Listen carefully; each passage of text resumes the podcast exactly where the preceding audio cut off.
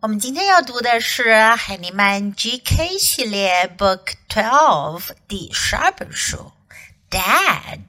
上一次我们读到了《Mom》妈妈这本书，这一次呢读的是《Dad》爸爸。So what is Dad doing? First, listen to the book. 我们来听听这本书。Dad, Dad is driving. Dad is cooking. Dad is singing. Dad is running. Dad is digging. Dad is writing. Dad is painting.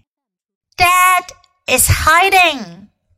在这本书中，我们读到的是爸爸正在做什么？还记得这个句型吗？现在进行时的句型表示正在做什么事情。 Dad is 上一次我们学了 Mom is doing something，妈妈正在做什么事？这一次我们学到的是 Dad is doing something，爸爸正在做什么事？So what is Dad doing？爸爸在做什么呢？Is driving，正在开车，drive，driving。Is cooking，正在做饭，正在烹饪。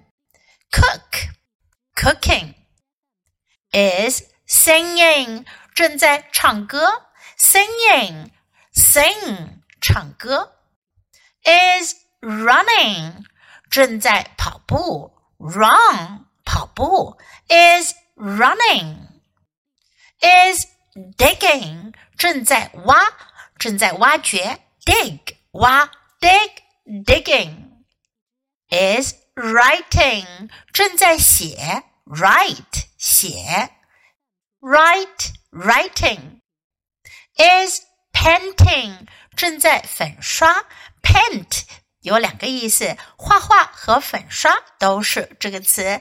Dad is painting，爸爸正在粉刷。Dad is hiding is hiding 正在正在躲藏，他在跟他的孩子们玩。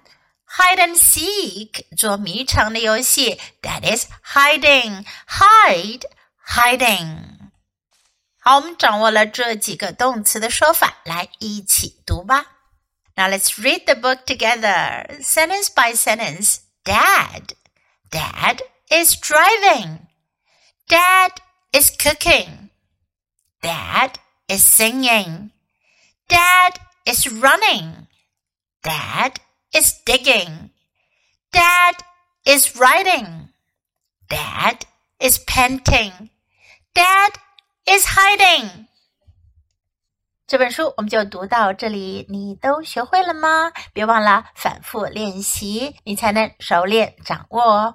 Until next time, goodbye.